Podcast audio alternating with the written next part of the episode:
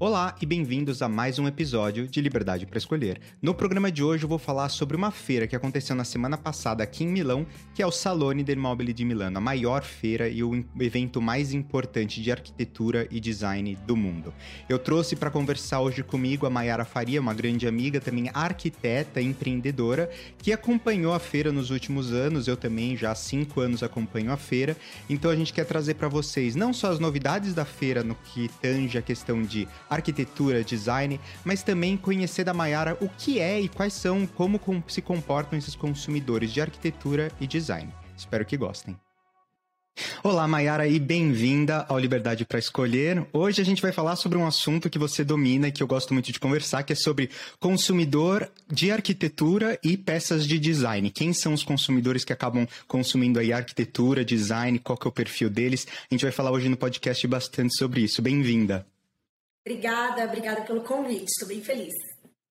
Vamos começar então já é, tentando definir quem é esse consumidor, né? Assim, você é arquiteta, você é, tem bastante cliente, principalmente na área de arquitetura, mas também de design, porque eu acho que acaba que arquitetura e design mesmo, meio que se sobrepõem em alguns momentos, né? É, então eu queria entender quem são os consumidores de arquitetura no Brasil, então quem são o perfil das pessoas que vão lá chamam um arquiteto para definir, montar a casa deles e se esse perfil está mudando. E é, também de design, quem que é esse consumidor no Brasil? É, na verdade, assim, é, os, os consumidores, eu, é, minha opinião, tá? A gente vê um pouco como duas, duas vertentes, né? O consumidor por necessidade e o consumidor que tem um apreço pela arquitetura, né? Então, no Brasil a gente tem essa, essa questão muito forte de quando a pessoa precisa construir, é, ela precisa de fato fazer todo o trâmite direto na prefeitura, é, aprovar projeto, né, fazer a aprovação legal do projeto, quando o faz, né? Mas quando precisa fazer, de fato, ela precisa da assinatura de um arquiteto junto com o pessoal que se, se responsabiliza também pela execução da obra, que seria, no caso, um engenheiro ou inclusive um arquiteto. Né? Então, é, já tive clientes que me procuraram muito somente por necessidade, porque precisam mesmo dessa assinatura. Né? Às vezes procuravam até somente pela assinatura e não pelo projeto em si. E, mas a, a, gente tem visto mudar muito, assim, não sei se daí talvez pela minha maturidade e experiência também de, de, de escritório, ou se de fato pela, pela necessidade dos, dos clientes de quererem é, uma casa melhor, quererem um ambiente mais é, bem aproveitado, né? E aí a gente tem essa linha de clientes que vem muito por esse apreço à arquitetura, a uma arquitetura bem feita, uma arquitetura mais personalizada, né?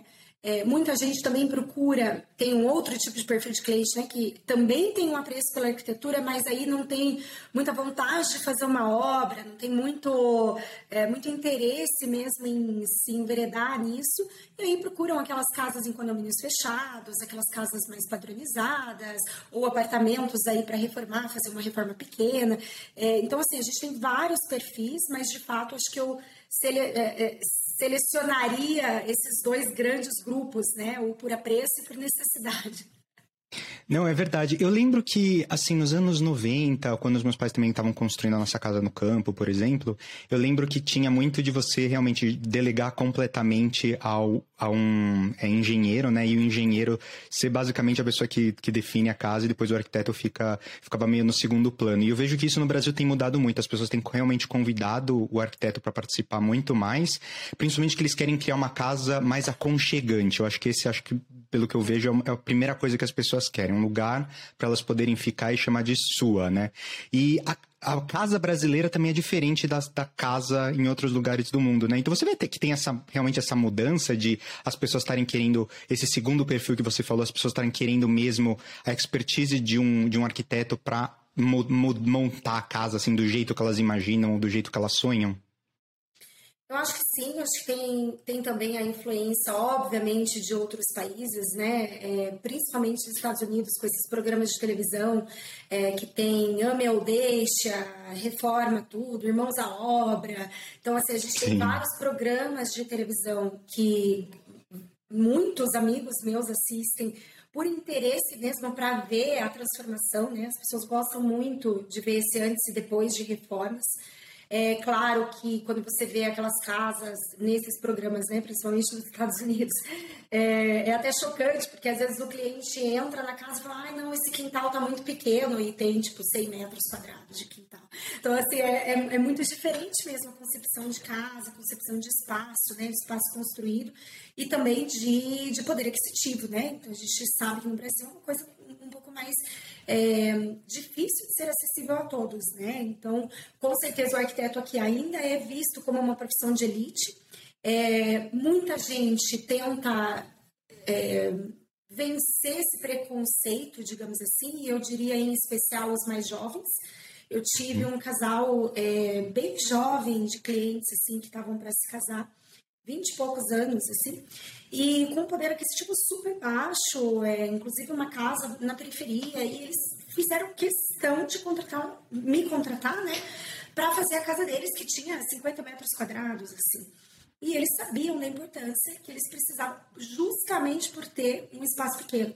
Então, eles queriam sim essa, esse know-how, né? Fizeram ali as economias, a gente fez, obviamente, né, concessões de ambos os lados e a gente conseguiu proporcionar isso para eles. Eles são super gratos e estão super felizes ali com, com o resultado. Então, acho que tem essa mudança, é, é a conta gotas, digamos, é, pelo menos para mim é isso que eu sinto, né, principalmente com esse setor residencial, é, mas ela existe, ela existe, né? Então acho que muito da, dessa cultura, dessa cultura de influência também do que vem de fora, né? E vem também contra essas necessidades e a aplicação de legislação de todas as regiões, né? Porque enquanto a prefeitura de fato não fiscaliza, não é, notifica essas casas irregulares, todo mundo vai achar que você não precisa ter um profissional te acompanhando, né? Que dá para fazer por conta, que dá para contratar qualquer é, mão de obra aí na, na esquina e fazer para você, né?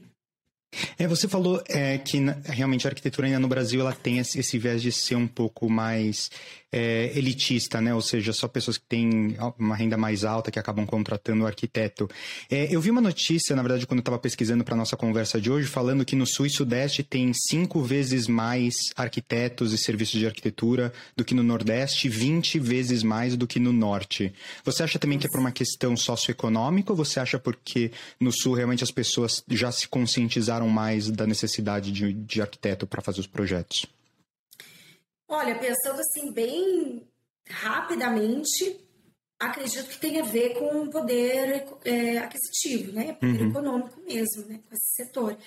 É, mas, assim, influencia, outras coisas também influenciam, né? Depende do acesso a materiais, né? Materiais de, de, de, construção civil, depende dos valores disso também, porque em regiões mais escassas a gente com certeza deve ter valores mais altos, ou com certeza não deve ter é, grandes possibilidades de, de diversas, é, diversos materiais, né? Para fazer é, as construções. Com certeza também deve ser superfaturado, dependendo dos profissionais de uma índole que ali atuam, né? Então, às vezes a gente deve se deparar ali no interior com um ou dois profissionais apenas que comandam todo aquele centro, e aí com certeza eles se veem no direito de, de ir aumentando os valores, e isso com certeza vai deixando um pouco mais longínquo dessas pessoas terem acesso.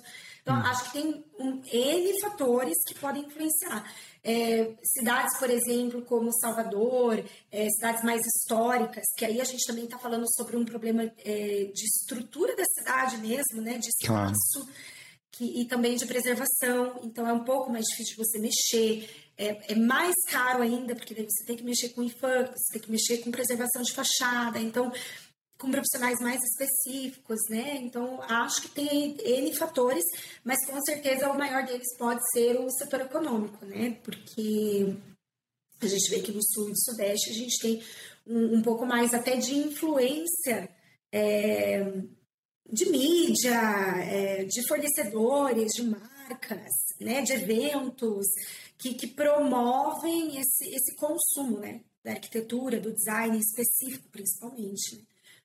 É, né? Eu concordo com você.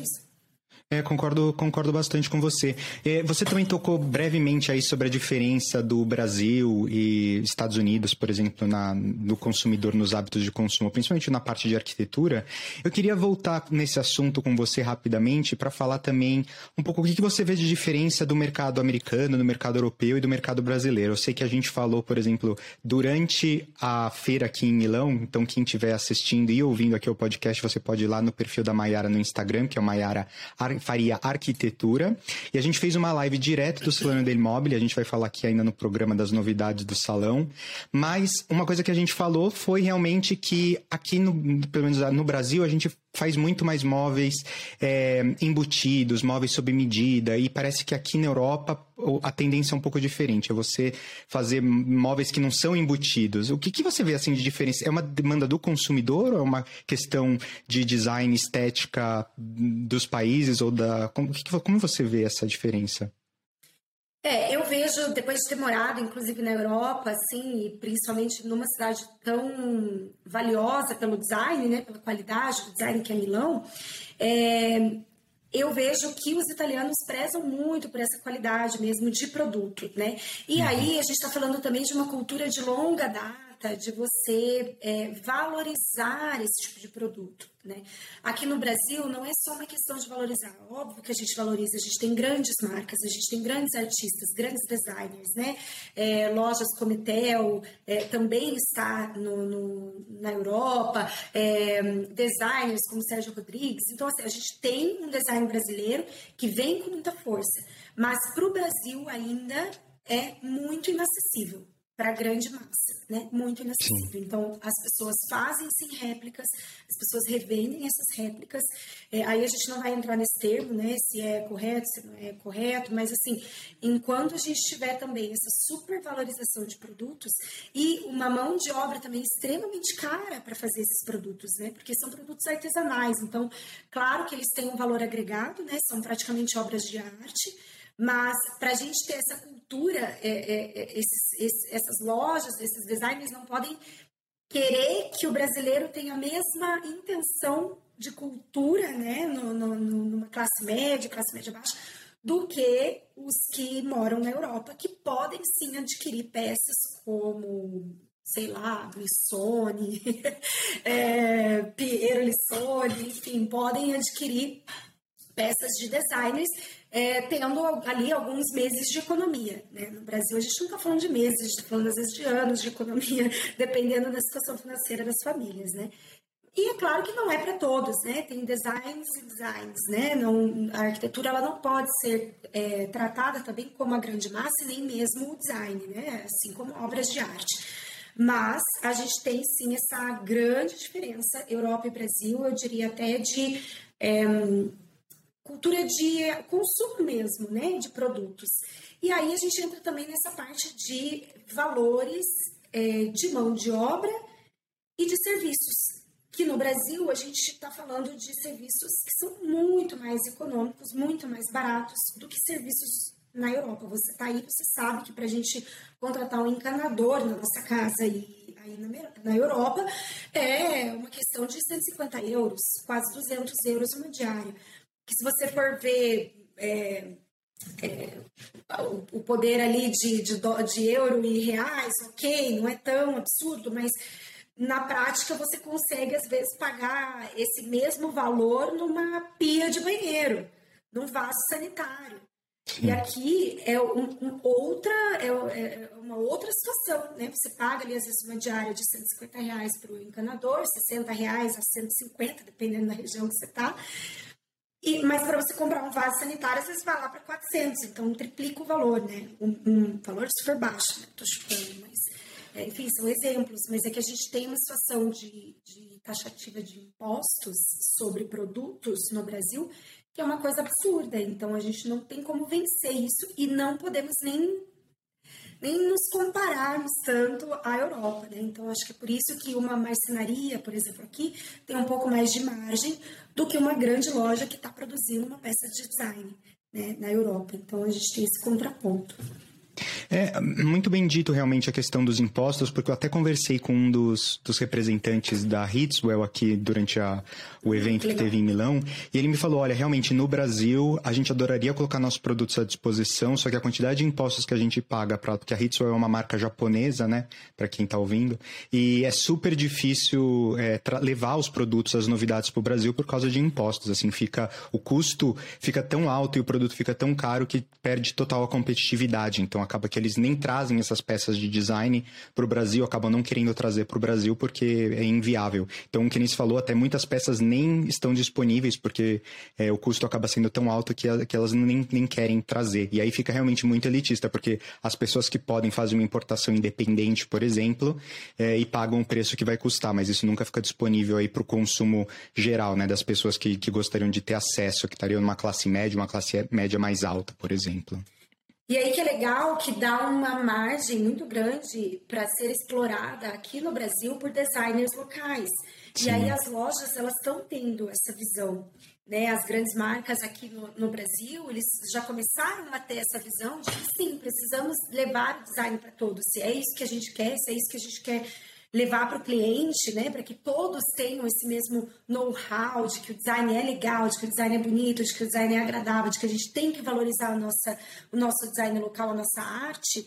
É, então vamos fazer o, o, ele ser, ela ser acessível de uma maneira, obviamente, né, mais básica. Claro que a gente não vai fazer uma poltrona mole é, do, do, ser, sei lá, bem mais barata, justamente para qualquer um comprar, não é isso, mas ter designers emergentes, né, que possam contribuir com isso. Então, aqui em Curitiba, inclusive, tem uma loja de uma amiga minha que, que eles estão fazendo isso. Eles pegaram designers de comunidades, estão pegando mão de obra da comunidade.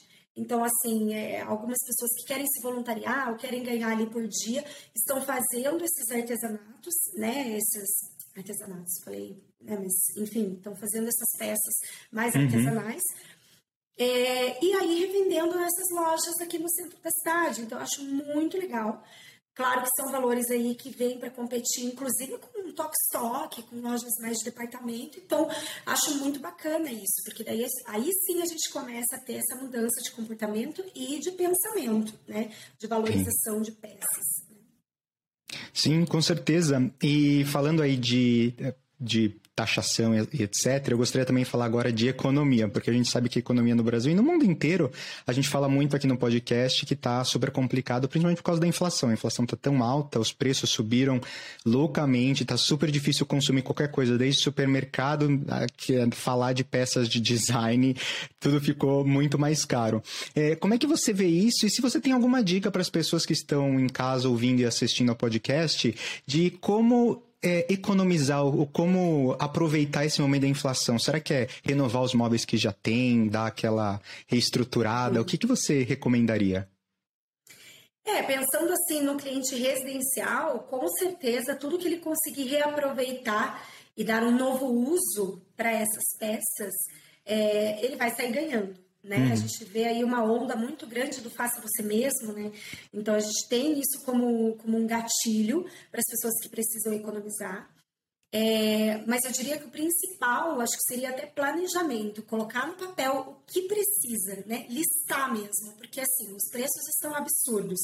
A inflação está pior do que há anos, então a gente está falando aqui de reajustes mensais de vidro, de aço, de MDF, né, de, de serviços, inclusive. Então, é, não é uma época boa para quem não se planeja. Uhum. Porque se você, você pode cair numa fria, né? Você pode ter, assim, arriscar muito e perder bastante dinheiro. Então, você se planejar e saber o que você precisa mesmo e dar esses toques pontuais, acho que seria a parte, a questão mais inteligente ali a, a se fazer, né? A, a, construção civil no Brasil ela sempre foi um pontapés da economia né, no Brasil. Então a gente fala aí de altos e baixos é, de 20 anos atrás, de 20 anos para cá, né?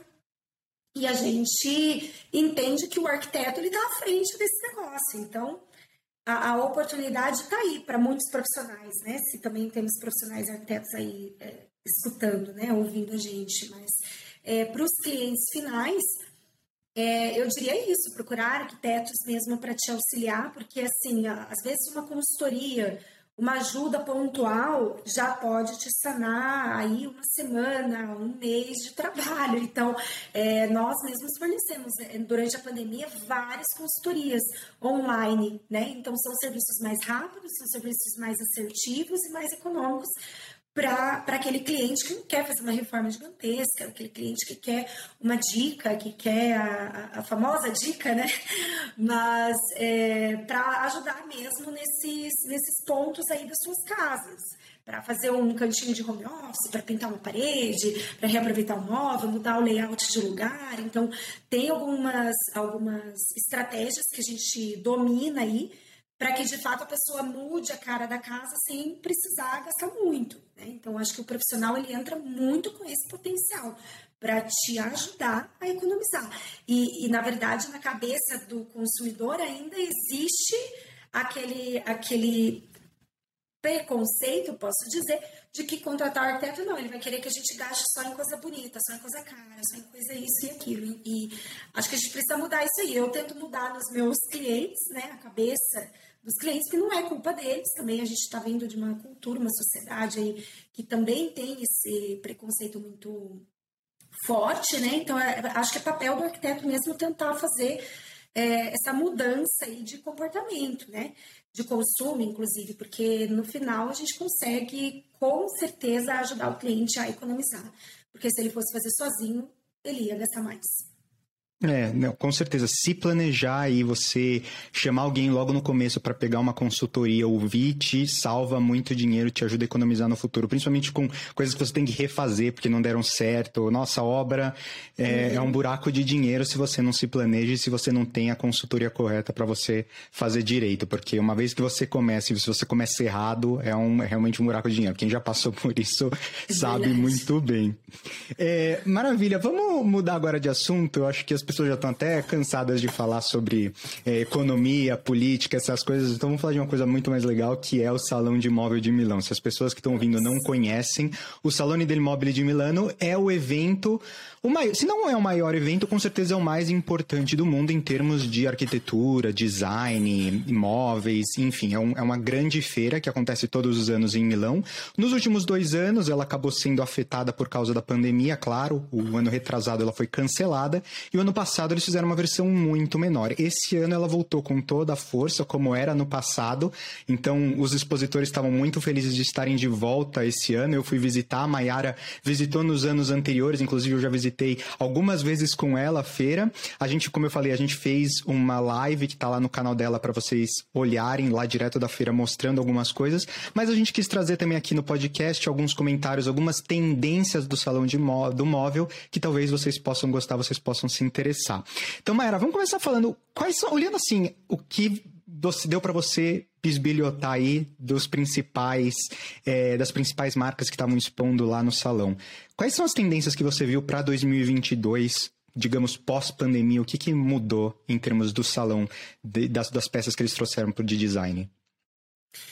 Bom, também posso dizer que tem duas vertentes aí, né? Porque a gente fala de algumas marcas que continuam um pouco tradicionais, no sentido de sempre proporem é, móveis elegantes, esteticamente, assim, que possam atender esses clientes pontuais que eles focam. E outras marcas que se arriscam um pouco mais e tentam até criar essas tendências um pouco mais assertivas, né? É, o que eu vi, o que eu vi assim de global, tá? Vamos, vamos falar meio que global. Acho que maior, uma das maiores tendências que está vindo com muita força é a sustentabilidade no uso do design. Então, a gente está falando de tecidos sustentáveis, a gente está falando de reciclagem de material é, no design, né? A gente está falando de uma abertura, inclusive, para designers internacionais.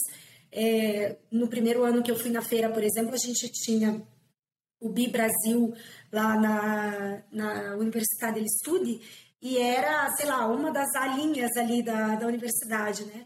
Esse ano a gente viu que está praticamente na fachada toda da, da universidade. Então, a gente tem esse interesse, eles têm esse interesse internacional de trazer grandes marcas de outros países e outros designs para auxiliar e, enfim, alimentar isso, né? Tanto no, no visitante. É, além da sustentabilidade, é, eu consegui ver o uso de, o reuso né, de peças, por exemplo, como mármore, sendo utilizado nos acabamentos de iluminação. É, então, assim, é, descarte, às vezes descarte de materiais que estão sendo reaproveitados também em outros, em outros elementos do design. Achei isso muito bacana. Cores, muitas cores, cores muito fortes, cores vibrantes, cores é, coloridas, terrosas. Então, assim, a gente não vê mais só aquele neutro, só aquela coisa super é, tradicional do cinza com o bege, com o marrom. É, a gente está vendo muita cor. Eu acho que isso é uma, uma um resultado da pandemia, justamente para tirar isso, sabe? Tirar esse, esse mar de, de, de, tristeza, digamos assim, né? E trazer um pouco mais de vibração, trazer um pouco mais de cor mesmo. Então, muitas marcas trazendo cores, cores e louças, por exemplo, vasos sanitários, é, pias de banheiro, torneiras, né? Metais, é, móveis. Vi também muitos móveis sendo feitos de vidro, então, a gente tem bancadas de vidro, a gente tem bancadas com pés de vidro, a gente tem mesas de vidros, a gente tem poltronas de vidro. Então, assim, é, não posso, não sei dizer de onde vem essa tendência. Pode ser uma coisa um pouco mais transparente, voltada para essa transparência, né? Enfim, é, ou até do reuso do material mesmo. Às vezes tem essa, essa, essa pegada, né? Mas diria que são essas principais tendências que eu vi, assim. É, eu acrescentaria que eu acho que estão tentando fazer uma casa mais aconchegante também. Então você ah, vê os ah, materiais com bem naturais, aquele tweed, aquele, é, aquela lã, aquele linho. É uma coisa, sabe? A casa parece que depois da pandemia virou lugar aconchegante. Então você precisa trazer realmente muita acolhência, né? Naquele, naquele espaço para as pessoas ficarem ali confortáveis, aproveitarem a casa, né? E uma Isso. tendência que eu vi também foi realmente trazer o escritório para casa, então várias ideias aí é. de home office, então como colocar, inclusive armários que abrem, então fechados ele parece um armário, só que a hora que você abre dentro é um escritório. Então ele, quando ele está fechado, ele é harmônico com o ambiente, mas quando você abre você pode trabalhar dele. Em alguns casos também trazer a academia para dentro de casa, que foi uma outra tendência durante a pandemia, né? Muita gente é, acabou não podia ir na academia porque estava fechado, porque tinha que usar máscara. Enfim, as pessoas acabaram comprando alguns equipamentos, quem tinha espaço, né? Transformando em um espacinho da casa numa, num pedaço de academia. Então eles também começaram a vislumbrar como é que seria a academia dentro de casa. Então realmente a casa ganhou muita importância, né? A casa virou foco central da nossa vida. Eu sei que tem muita gente já voltando para o escritório, mas eu acho que essa tendência vai ficar para muita gente, porque parece que é uma tendência aí, pelo menos no mundo do design e da arquitetura, de transformar a casa nesse lugar de, de multi-coisas, né? Você pode fazer tudo. Você é. relaxa, você trabalha, você se exercita, você faz tudo dentro de casa. É, eu acho legal, você comentou do home office, porque é, desde a minha primeira feira em 2017, a gente já via essa tendência de escrivaninhas que viravam home office, né? Mas, claro, a gente não conseguiria prever quatro, cinco anos depois, é, seria, não seria uma tendência, seria uma necessidade. Então, é. sim, agora eles estão transformando essa necessidade em design. Então, a gente está falando de escrivaninhas maiores, a gente está falando de espaços mais multifuncionais, né? Que viram escrivaninhas, viram uma, um make-up e, ao mesmo tempo, tem ali um, uma varandinha para a academia que você comentou, trazendo muito verde para dentro de casa, muito mais do que a gente via nos anos anteriores. Então, a gente está falando de jardins verdes verticais, a gente está falando de vasos, a gente está falando de árvores dentro de casa. Então, é, isso também vi bastante, muito diferente dos anos anteriores. É, inclusive espaços externos dentro ali dos salões, né, da, da, dos pavilhões da feira, que antes a gente não via tanto isso também, era, era mais a questão da casa interna mesmo, né? Cozinhas, banheiros e salas quartos e agora a gente teve inclusive várias varandas ali dentro dos pavilhões, né, para eles mostrarem como que seria a varanda no pós-pandemia, né? É, é, eu quero até focar nisso porque eu acho muito interessante, é uma coisa que a gente não via antes é, muito não. na feira, como você falou, e assim marcas que não tinham um histórico de fazer realmente móveis para jardim, para varandas, enfim, agora começaram a usar nesse nesse, nessa área. É, bom, pelo menos aqui em Milão, a maior parte das pessoas mora em apartamentos apartamento. Então nem tem espaço para colocar, mas eu queria ouvir de você o que, por que, que você acha que está tendo essa tendência do jardim e de, então, integrar eu acho o verde? Que por conta, por conta da pandemia, é, que, que eles, porque assim, o europeu ele tem uma, uma característica bem bacana que eu acho que o lazer do europeu é praticamente todos os dias. Então, a gente está envolvido, a gente, né? Eu, é que eu falo como se eu estivesse ainda, mas a gente estava muito envolvido com parques, com praças, com aquela história ao ar livre, né? Então, você não precisava ter esse cantinho na tua casa. Né, você, a, a gente assim, eu não, a gente não via necessidade, né, Fábio, de ter no nosso apartamento, por mais é, é, bonitinho que fosse, por mais aconchegante que fosse, o que a gente queria era viver a cidade, a, cidade te influenciava a viver a cidade. Né? Então, a todo minuto a gente estava indo no navio, a gente estava indo para o castelo, a gente estava indo para a Praça do Domo, para o Parco Sempione. Então, a gente tinha essas possibilidades e o urbanismo dessas cidades é muito legal, é muito bem planejado, o paisagismo também te envolve, é, a cidade fica viva o tempo todo, né? Tirando o Ferragosto ali, que é a semana do saco cheio, que a gente pode falar de Milão, tirando essa semana, a cidade vive o ano todo, né? E 24 horas praticamente. Então, está falando também da questão de segurança da cidade, é, é, de cuidado também, né? Com essa parte de, de, de parques, iluminação e tudo mais. Então, é, eu acho que a gente não via necessidade de ter esse espaço dentro de casa. Mas com a pandemia e com o lockdown, como que, como que ficou? Como que ficaram essas pessoas? Principalmente, como você falou, são apartamentos minúsculos, né? A gente está falando da Itália, que, que tem apartamentos de 20 metros a 150, obviamente, tem os terraços, tem apartamentos gigantescos, mas é claro que a, a média ali está em torno de, de 20 a 100, a 100 metros quadrados. Uhum. A gente não está falando de varandas de terraços. Não. São privilegiados os que têm terraços e varandas, né? E aí eu acho que veio com esse intuito, né? Veio com esse intuito de falar, opa, vamos colocar ali uma poltroninha de, de ratã e um, uma, um, um tapetinho verde e uma plantinha para a pessoa ter essa sensação de ar externa. Uhum. Então eu acho que é muito resultado da pandemia. É, eu, eu não reclamo porque eu realmente adoro essa tendência. Agora virou minha nova coisa favorita é visitar os stands de garden, de outside living, que tem normalmente na, na feira agora, porque realmente eu acho super bonito essa, essas peças que eles colocam do lado de fora. Realmente fica muito, muito gostoso e muito, muito Fica. reaproveita muito o espaço, né? Mas é, é o que você falou, realmente o europeu, acho que ele está acostumado a viver do lado de fora e trazer um pouco desse ambiente externo, acho que deve ser o que está motivando essa, essa nova tendência. Que no Brasil a gente já está um pouco mais acostumado, né? Quem tem casa, pelo menos, com certeza tem jardim. O brasileiro é, gosta de, da churrasqueira. A gente, até, valoriza um pouco mais, inclusive é. as casas terem esses espaços, né?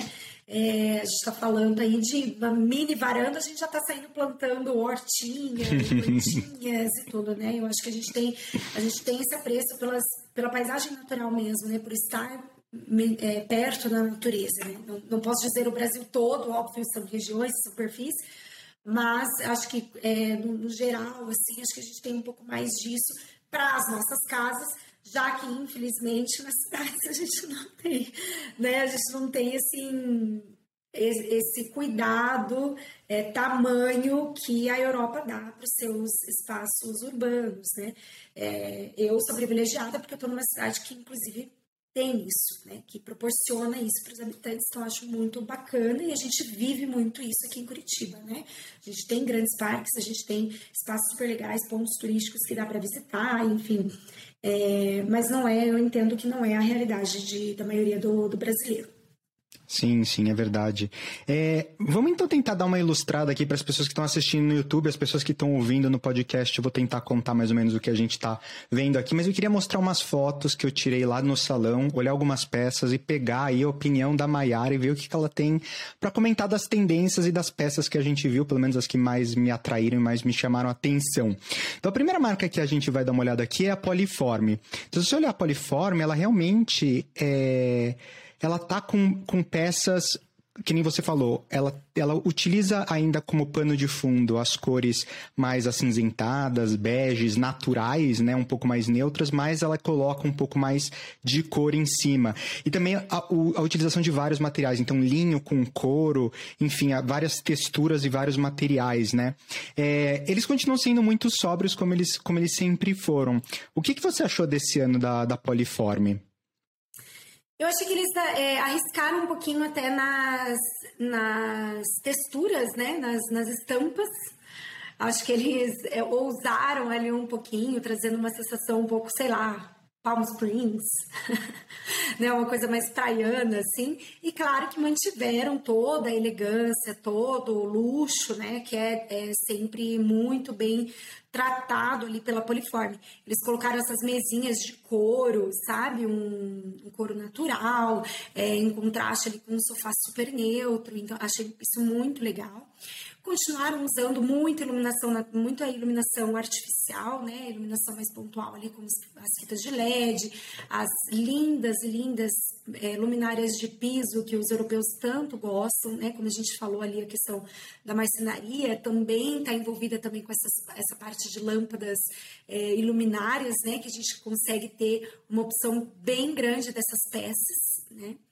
E cores, né? Cores terrosas, enfim, acho que a parte mais ousada deles ali foi mesmo é, em algumas estampas. É, realmente. E vamos então agora dar uma olhadinha aqui na Arflex, por exemplo. A Arflex também abusou muito mais nas estampas, é, nos mais. móveis mais. E, nas, uma coisa mais mole, você vê menos estruturada, só com mais Isso. enchimento. Acho é... que um pouco mais confortável, né? Eles quiseram uhum. ter essa, essa versão um pouco mais puff, né? Sim. A já chega já tem essa sensação de, de conforto. E aí eles misturaram com a palhinha, né? Naquele aparador ali que a gente está vendo é, verdinho, né? Com as duas lâmpadas. Eles têm essa palhinha ali aplicada na estrutura metálica. Então ali sim tá bem praiano. Né? Então acho que eles tiveram essa sensação ali de, de trazer uma, um pouco da parte externa para dentro da casa. É, até a mesinha aqui com o, o, top em mármore verde, que nem você falou, é. É, reutilizando um pouco aí das, das peças, né? Outra uhum. marca também que a gente gosta bastante, que a gente visita todos os anos, que é a Rolf Bands. E eles também, assim, aí muita cor, né? Cores vibrantes e também mistura de é. tecidos, texturas. O que, que você é, achou esse ano da Rolf Bands? E que eles trouxeram eu, também eu a coleção de jardim. Eles trouxeram também a coleção bastante. de jardim. Eu e gosto aí? bastante dessa marca. Eu acho que eles é, sempre propõem sofás diferenciados, né? Sofás um pouco mais orgânicos, sem ter aquela sensação de, de, de pontiagudos, assim, né? Geométricos. Então, acho que tem uma sensação muito leve de conforto mesmo. E se você senta nesses sofás, eles são extremamente confortáveis. Então, eu gosto bastante dessa marca. É, e de fato, eles vieram esse ano com essa área externa ali que acho que surpreendeu um pouco, né? Não conhecia ali, acho que está um pouco tradicional demais ainda, uhum. mas claro que eles vieram com tradicional nos formatos, né? Mas eles aplicaram ali uma característica deles que é essa cor, né, na estrutura metálica, que acho que ficou muito muito legal, bem bem moderno. Os legal. pezinhos, né, pezinhos soltos, sofás mais leves, peças mais leves, né, dá, dá essa sensação de bem-estar ali. Sim, com certeza. E a Flexform também é outra que você gosta muito. Eu acho que eles mantiveram, principalmente na parte interna, muito já do que eles fazem em termos de design. Queria ouvir você, de você se você acha que eles trouxeram alguma coisa inovadora. Eu gostei muito dessas, desses, é, dessas mesinhas baixinhas de diversas alturas. Eu achei que ficou super legal. É, Mas o jardim coisa... foi é, espetacular. O jardim, é, o jardim da Flexform é bem legal também. É, eu acho que a Flexform eu gosto bastante, mas é uma das marcas que fica um pouco tradicional. Acho que esse ano eles só usaram com o jardim mesmo, né?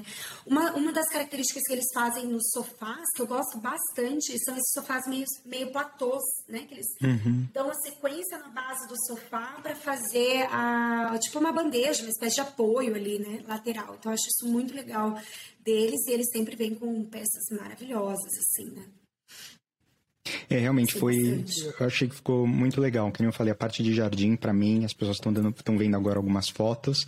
É, realmente as cores também para o jardim um pouco mais neutras, não tão é, comando interno, que são cores mais vibrantes, mas pro lado de fora um, cores um pouco mais, mais pastel, né? Uma coisa um pouco mais, parece que queimada do é, sol, né? Ficou ali no sol, é, deu... Acho que é aconchegante mesmo. Aconchegante, né? tá, é. Tá bem cara de talha ali.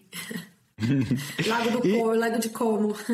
Lago de Como. E aí, a Georgette, eu acho que também é uma das suas favoritas. E esse ano também acho que eles trouxeram muita, muita coisa legal. O que, que você achou da coleção deles? Eu destaco aí o barzinho desmontável que eu, que eu tô mostrando agora para as pessoas que estão vendo aí em casa. É, mas também outras peças maravilhosas na, na coleção deles. É, a, a Georgette é excelência no design, né? Eu tive o privilégio de conhecer o apartamento deles aí em Milão, que só abre também durante a feira, ou de fato para pontos, dias muito pontuais, né? Mas a Georgette é, nossa, uma qualidade impecável. O que vocês estão vendo nas fotos é de fato o que você vê lá na hora, assim, eu acho que é uma qualidade excepcional.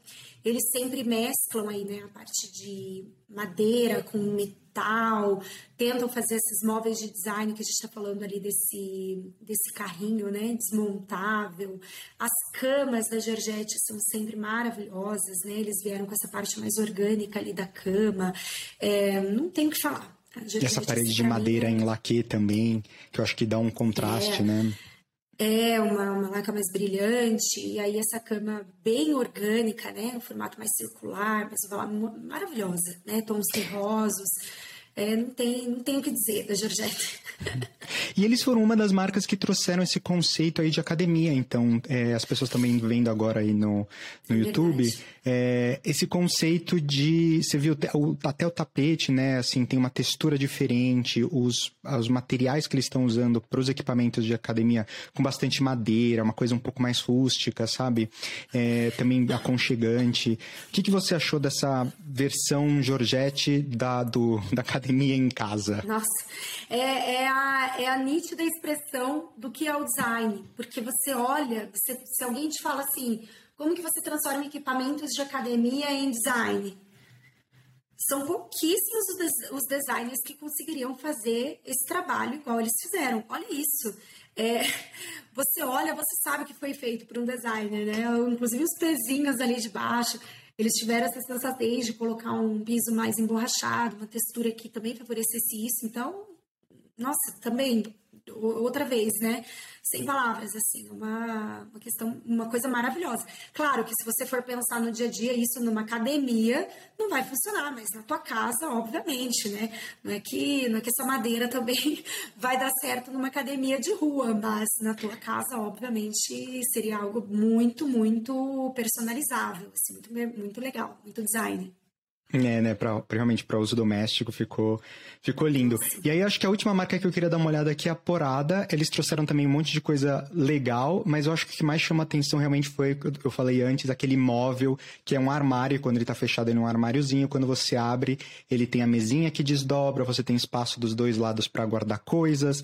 Eu acho que foi um conceito super bacana, assim, super elegante, super discreto, é, de um tamanho que até para um apartamento pequeno é consciente de que você economiza espaço e você consegue aplicar em vários é, apartamentos, casas de diversos tamanhos. É, acho que foi acho que o highlight do, da, do que eles trouxeram de novidade. Mas também as outras peças que eles trouxeram, as camas também, as, os, os sofás também ficaram muito, muito bacanas. É, não, eles têm, eles têm mesmo essa pegada meio, meio design flexível, digamos assim, né? Então acho bem, bem legal. Gostei muito desse móvel também, quando você me mostrou lá. É, ele, inclusive, ele, ele fecha por completo, né? Você abaixa a mesinha e fecha as portinhas, né? E a frente das portas parece um armário mesmo. Isso. É, isso é uma tendência mesmo, acho que até um pouco italiana, sabe? Porque a gente viu bastante móveis desses nos últimos anos, assim, é uma questão mais de organização interna, né, uma coisa bem, bem clean, mas ao mesmo tempo super prática, super funcional, né, gostei bastante desse móvel. Legal. Então, só para a gente, vamos concluir então aqui a nossa, nossa conversa, indo para o nosso último tópico, que é quais são as tendências de arquitetura e design para os próximos anos que você vê. Eu acho que, que nem a gente falou, né? Tem coisas que acontecem, por exemplo, uma pandemia que pode mudar completamente a tendência, mas coisas que eu vejo que podem ficar é a questão do home office, a questão do trabalho remoto, das academias em casa, é, dessa questão de bem-estar. Você acha que tem alguma outra coisa que pode mudar, que pode chegar, que pode, enfim, é, vir nesses próximos anos, o que a gente pode esperar para o próximo ano e daqui para frente? É, eu, eu acho que uma das coisas mais legais que tem na arquitetura e no design é que, de fato, é, é a criatividade. Claro que tem muita coisa para vir, eu acho que sempre tem o que criar, sempre tem o que inovar. A gente está falando aí de uma era de tecnologia, então eu acho que a gente vai ver muito isso nos próximos anos, né? A, a, atrelado às nossas casas, aos nossos espaços de trabalho. Então, eu acho que a, a tecnologia, posso dizer, como um highlight desses próximos anos aí, que inclusive uhum. vai começar a ser um pouco mais acessível para todos também, né? Questão de automatização de casas, questão de piso aquecido, questão de trazer mesmo essas tecnologias para dentro de casa, né? Que antes eram um pouco mais inacessíveis. Além da tecnologia, eu vejo também essa parte da biofilia, né, que, é, que é essa questão de trazer elementos da natureza para dentro dos nossos espaços, tanto residenciais quanto espaços de trabalho. Então, é, iluminação natural, trazer esse verde, né, essa questão que a gente falou da, da, da sensação de bem-estar né, de áreas externas. E, ao mesmo tempo, esse conforto pensado na sustentabilidade, que eu acho que o mundo agora, é, se não se tocou, vai ter que se tocar de que o nosso, nosso mundo é escasso, né? Então a gente precisa, de fato, cuidar. E o que a gente conseguir reaproveitar, o que a gente conseguir mudar nessa, nessa é, consciência mesmo do consumidor, né? nessa cultura mesmo de tanto de consumo quanto de reaproveitamento de materiais, né? Eu acho que a gente já está vendo essa tendência acontecer, principalmente no faça você mesmo, né, que a gente comentou, e nas grandes marcas que também têm esse, esse incentivo interno, digamos, para reaproveitar os seus materiais brutos, transformá-los em outros, né, produtos.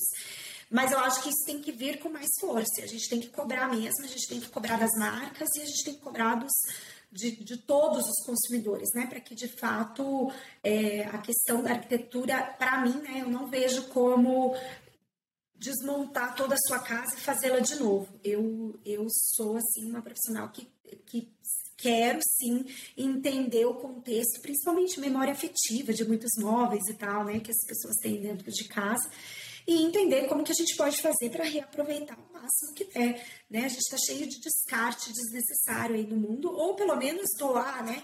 É, então acho que a gente não tem não tem muito também essa prática, né? Tanta gente precisando aí, então acho que essa, essa doação também faz muito bem. Então, sustentabilidade, tecnologia e biofilia acho que são os pontos fortes. Bacana. Mayara, gostaria de te agradecer. Eu acho que foi uma ótima conversa hoje aqui nossa. Eu acho que os consumidores vão gostar de ouvir um pouco das tendências. Eu acho que eu, eu, aprendi um monte de coisa que eu não sabia. Eu gostei de ouvir também um pouco de quais são as tendências, as novidades, o que, que você imagina que está acontecendo aí no mercado de arquitetura, também de design. Onde que as pessoas podem ir para saber mais sobre você e o seu trabalho? Bom, podem me achar ali no Maiara Faria Arquitetura no Instagram e também no meu site, que é o mesmo maiarafariaarquitetura.com.br. Né? A gente está fazendo um trabalho muito forte aí com essa tendência da biofilia, né, de trazer esses elementos naturais mesmo para dentro de espaços de trabalho, principalmente, que é um pouco mais do meu nicho agora, né, voltado para essa área corporativa. É, nesse pós-pandemia, da gente tentar entender como que vão ser essas relações de trabalho mesmo. Então, está sendo uma, uma experiência muito legal, muito bacana de entender esses, esses empresários, né, essas pessoas, essas empresas mesmo, a entender essas necessidades. Né? A gente tem, por exemplo, o Boticário, que é uma empresa brasileira, conhecida obviamente por todos, mas que a gente tem um, um, amigo ali em comum que inclusive falou, olha, é uma vez a cada 15 dias que a gente volta para o escritório. O resto é tudo home office. Então, assim, entender essa necessidade e transformar esse novo ambiente de trabalho para receber esses profissionais uma vez a cada 15 dias, que é algo muito diferente dele ir trabalhar todos os dias. Então, a gente está falando de espaços de descompressão, a gente está falando de espaços de interatividade, é, né, espaços voltados também para esse conforto e para a pessoa ter essas relações interpessoais que em casa ela não consegue ter. Então, são, são espaços completamente novos do que o que a gente tem visto aí nos últimos anos. Muito, tem sido muito legal. E esse programa também tem o apoio do Consumer Choice Center, então se vocês quiserem saber mais sobre o nosso trabalho no Consumer Choice Center, Centro de Escolha do Consumidor, a gente está nas redes sociais como Consumer Choice C, ou você pode também entrar no nosso site consumerchoicecenter.org. Obrigado, Mayara, e até a próxima. Eu que agradeço.